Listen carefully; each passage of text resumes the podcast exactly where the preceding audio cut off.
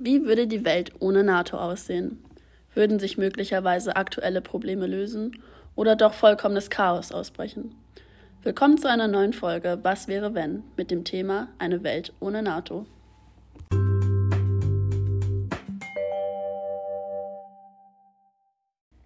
Die NATO wurde 1949 von den westlichen Siegermächten zum Schutz vor der Ausweitung der Sowjetunion gegründet. Aber was ist die NATO eigentlich genau? Sie hat 30 Mitglieder und bei einem Angriff auf einen Mitgliedstaat kommt es zum Bündnisfall. Das heißt, alle anderen Mitglieder müssen militärische Hilfe leisten. Heute ist die NATO aber viel weniger ein militärisches als ein sicherheitspolitisches Bündnis und hat ihr Hauptquartier in Brüssel. Beschlüsse können jedoch nur bei Einstimmigkeit beschlossen werden.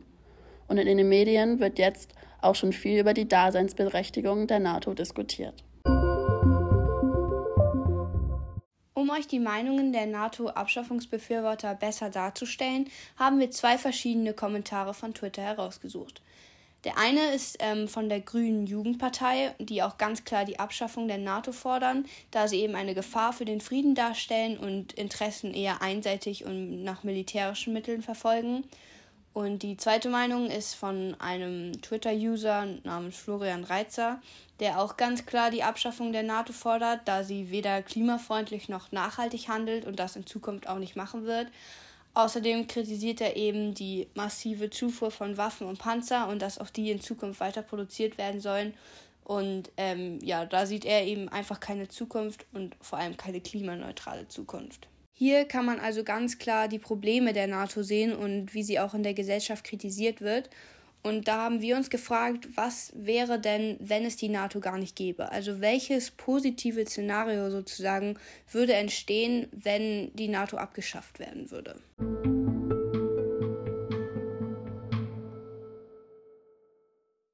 Aktuell hat die NATO die höchsten Ausgaben für das Militär und auch die Tendenz ist in der Zukunft steigend.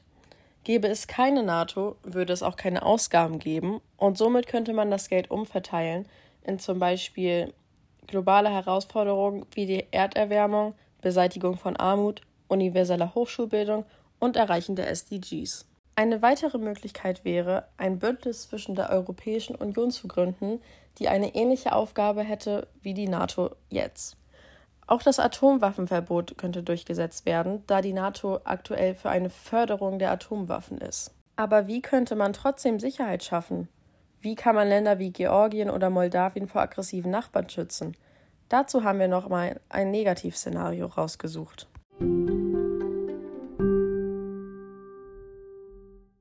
Wenn sich die NATO auflöst, gibt es keine Abschreckung mehr vor dem Bündnisfall, was die Friedenssicherung stark gefährdet. Auch das Risiko von mehr Angriffen wird sich erheblich erhöhen und die Zusammenarbeit von Ländern geht verloren und jedes Land, was angegriffen wird, muss vielleicht für sich alleine kämpfen. Des Weiteren geht die Sicherheit für vor allem kleinere Staaten verloren. Denn bei einem Angriff haben diese kleinen Länder einfach keine Chance, wenn eine Großmacht sie angreifen würde. Wenn solch ein kleines Land dann interessante Rohstoffe besitzt, wird es viel attraktiver für Großmächte, dieses Land anzugreifen.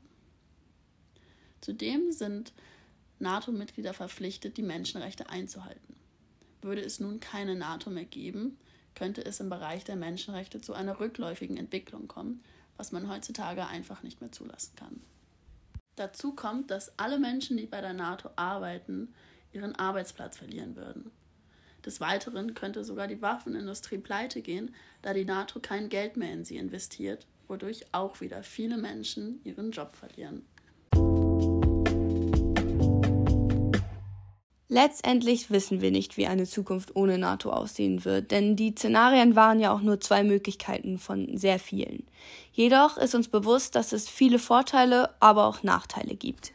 Unserer Meinung nach sollte die NATO in Zukunft jedoch erstmal bestehen bleiben, da es aktuell einfach noch zu viele offene Konflikte gibt, die noch nicht gelöst worden sind. Jedoch sind wir auch der Meinung, dass die NATO sich weiteren wichtigeren Problemen widmen sollte, wie zum Beispiel dem Klimawandel oder anderen globalen Problemen.